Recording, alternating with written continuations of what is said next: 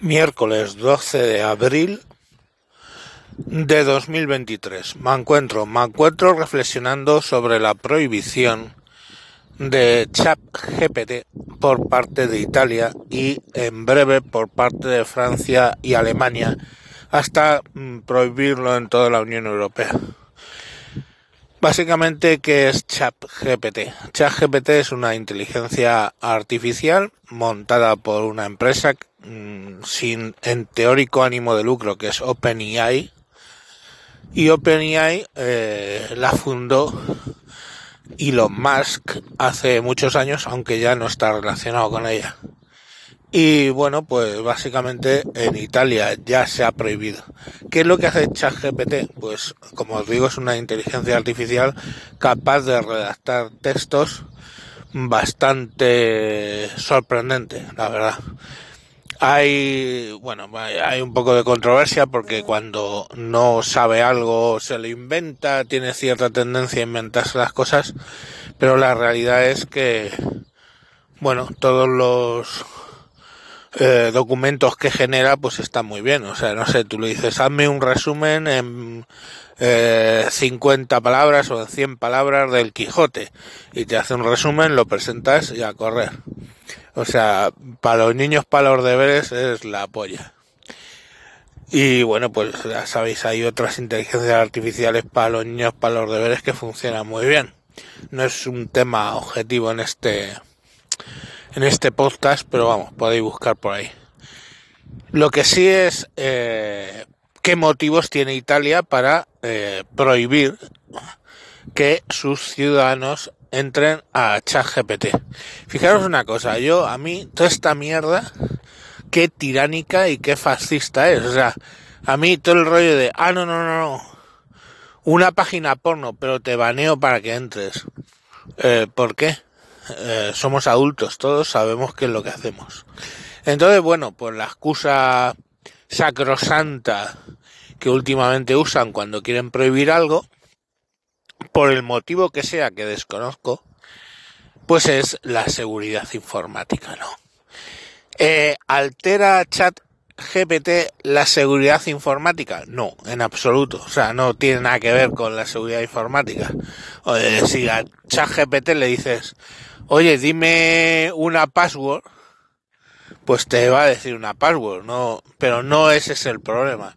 El problema es que como es una red neuronal, una red neuronal son unas interconexiones entre neuronas, llamémoslo lo que antes era un algoritmo y unos datos con los que has entrenado a esa red neuronal, a ese algoritmo, a ese conjunto de neuronas.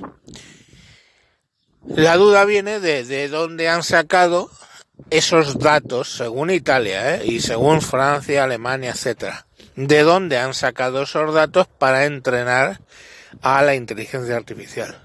Esta inteligencia artificial no tiene acceso a Internet, con lo cual cuando saca datos de, por ejemplo, tú le pides quién es el autor del podcast El Manguendro, pues te van a, te va a decir quién es, y te va a dar vida y milagros, pero eh, no, no va a, a decirte nada que no es que esté en internet. O sea, lo que ha sacado lo ha sacado hasta el año 2021.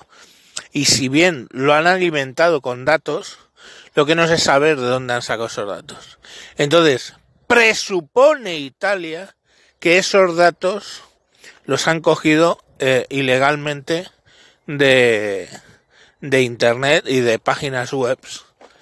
Entonces, pues como no hay transparencia de dónde han sacado los datos para alimentar la, la inteligencia, para entrenar la inteligencia artificial, pues básicamente lo prohíben.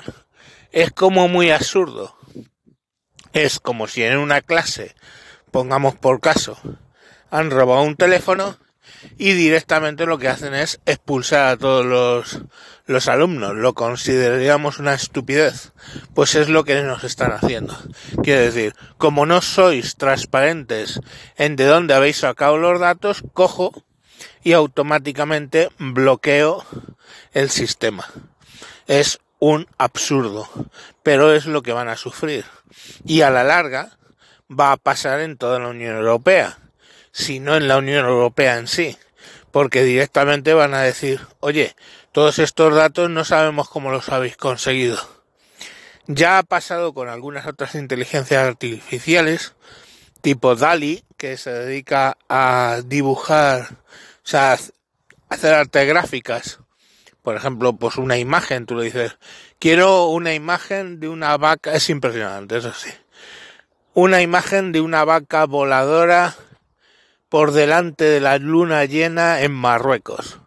Y poniendo eso, pues te hace una ilustración de una vaca voladora por delante de la luna llena en Marruecos cosa que tú sabes describir, pero tú no sabes dibujar.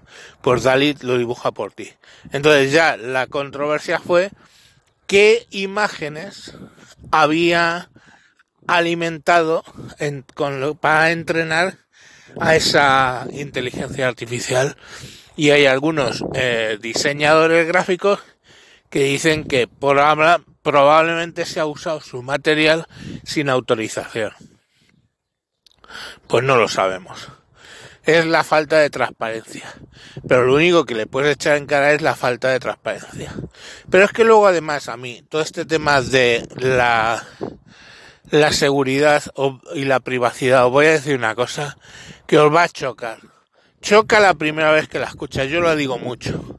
La privacidad, señores, murió en los 90. Y en los 90 nadie hizo nada ¿Vale? Y esto no es como Lázaro, que dijo, levántate y anda y resucitó. No, no va a resucitar. O sea, ya hay cientos de miles de cámaras que te filman por la calle. Ya las empresas saben todo lo que tienen que saber de ti.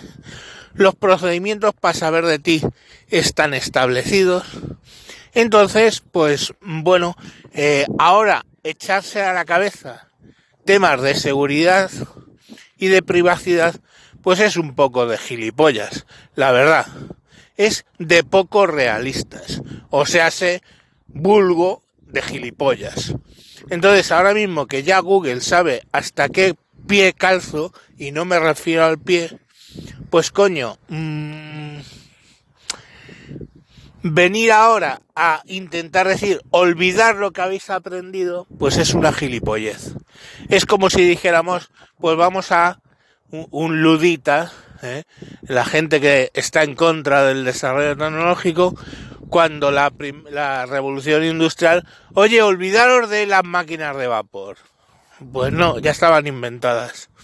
Y hubo una serie de cambios generacionales muy importantes y muy jodidos para gente, para los artesanos, que, bueno, pues mm, evolucionó como evolucionó y aquí estamos. Y la seguridad, la privacidad es lo mismo. Entonces a mí me da igual si ChatGPT ha conseguido mis datos legal o ilegalmente. No lo sé. Pero el hecho es que ChatGPT está aquí y está para quedarse. Y como esa eh, inteligencia artificial, está Dali, que está aquí y está para quedarse. Y es así. Nos puede gustar, nos puede no gustar, nos puede beneficiar o seguramente nos puede joder, porque muchos empleos, gracias a las inteligencias artificiales, van a desaparecer. ¿Van a aparecer otros eh, empleos? Pues sí, pero aparecerán otros empleos para la gente que está empezando a buscar un empleo. El que se ganaba la vida, pongamos por caso, con artes gráficas, eh, dibujando vacas voladoras sobre la luna en Marruecos, pues ese ya no va a trabajar en eso. Porque ¿para qué? Si un director de marketing necesita esa imagen y puede simplemente describírsela a Dali y Dali se lo dibuja, pues ¿para qué coño vas a necesitar pagar un salario a un tipo que dibuja? Es así. Si tú pagas a alguien, no lo sé, 5 euros por escribir un artículo de un blog, cuando directamente vas a ChatGPT y le dices, escríbeme un artículo sobre el nuevo MGZS, el coche chino de éxito. Pues coge y te escribe el artículo directamente y lo publicas, pues el señor que mm, de marketing que antes tenía a no sé cuántos escritores en nómina para que le escribieran los artículos o pagaba por ellos, pues ya no paga ya no paga a esas personas. Entonces todas esas personas se van a ir al puto paro. Es así como se fue al puto paro todos los artesanos con la revolución industrial. Pues es como funciona el mundo. ¿Vale? Pero mm, prohibirlo, prohibirlo es lo que se llama poner puertas al campo. O sea, tanto ChatGPT como DALI, como todas las inmensidades de, de redes neuronales. Yo uso redes neuronales para quitar ruido a, a los podcasts.